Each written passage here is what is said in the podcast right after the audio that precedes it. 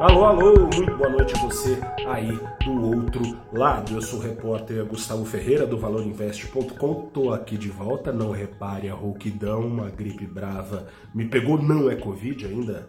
Tô invicto, mas vacinado se vier as vacinas, felizmente vieram as vacinas, darão conta. Mas enfim, tô aqui de volta neste primeiro pregão de junho deste dia 1 de junho de 2022 para te contar que depois de mais um mês uh, no positivo, né? Abril tinha sido um mês no negativo, maio representou a volta dos ganhos no Ibovespa, junho começou sinalizando que a vida do Ibovespa pode não ficar mais tão fácil quanto vinha sendo. O Ibovespa hoje subiu, mas subiu só 0,01% depois de mais um pregão de carro de guerra, aliás, como foi o último pregão de maio, né, em que o índice ficou ali se revezando entre perdas e ganhos até os ajustes finais de fechamento. Para entender a dinâmica do que parece estar por vir, é preciso relembrar o que se passou até aqui em 2022 são exportadoras e bancões os principais alicerces de alta do Ibovespa em 2022. O Ibovespa acumula até aqui ganhos de 6%, mas não foi tão simples assim. O Ibovespa conseguiu esses ganhos de 6%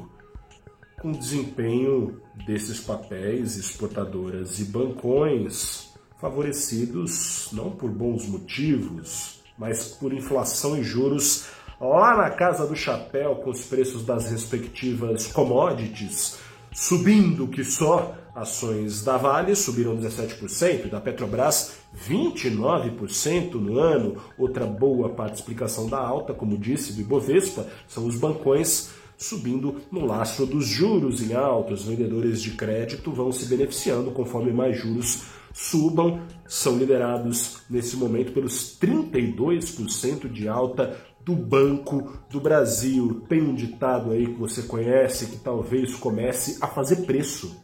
É isso aí. Não há bem que para sempre dure, nem mal que nunca acabe e vice-versa. Acontece o seguinte: desde o começo da pandemia, quando as coisas começaram a reabrir nas grandes economias, a demanda dessas economias está muito maior que a oferta e por isso a inflação e por consequente os juros estão lá nas alturas. Acontece que as principais economias do mundo estão namorando ou com desaceleração ou num caso mais firme aí com recessão no horizonte, caso da China, caso da Europa, caso dos Estados Unidos. Europa e Estados Unidos um caso mais grave. A China talvez passe por uma desaceleração, um recuo, talvez nesse segundo trimestre, mas com a reabertura após nova onda de Covid e lockdowns, com a reabertura por lá e com estímulos e tanto como sempre por lá, as coisas possam entrar nos eixos, mas Europa e Estados Unidos não devem ter a mesma sorte, com juros subindo que subindo ao laço da guerra. Eis que o bolso dos habitantes do mundo talvez agradeçam com menos, inclusive os do Brasil, com menos inflação exportada né, pelas principais economias.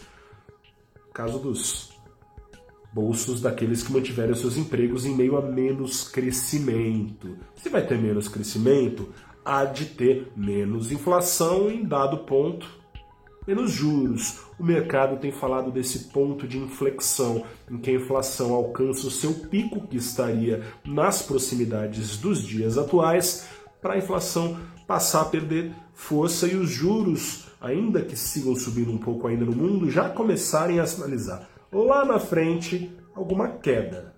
Ou seja, ações que têm subido na base de mais inflação e juros podem perder tração essas ações, Vale, Petrobras e bancões representam mais da metade do Ibovespa e tem sido a razão do seu sucesso. Podem vir a ser o motivo da desgraça daqui em diante. Uma coisa pode impedir para o Ibovespa um insucesso como aconteceu no ano passado, né?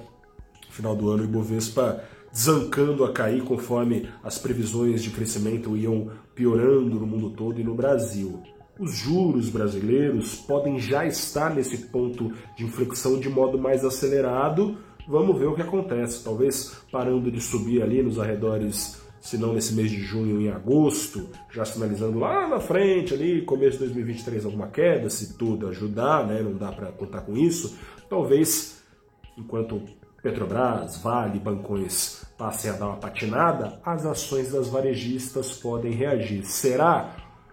O tempo dirá. Enquanto o tempo não diz, o dólar, ah, sem, que o, sem que a Vale ajudasse o dólar, né? a Vale que ajudou hoje, nesse grande grupo de ações ainda se manteve em, eh, em alta, né? com mais de 2%, segurando o Ibovespa no 0 a 0, enquanto 56 das suas 92 ações caíam, o dólar ficou mais condizente com esse momento de cautela, busca por proteção, subiu mais de 1% no Brasil, fechando aos R$ 4,80.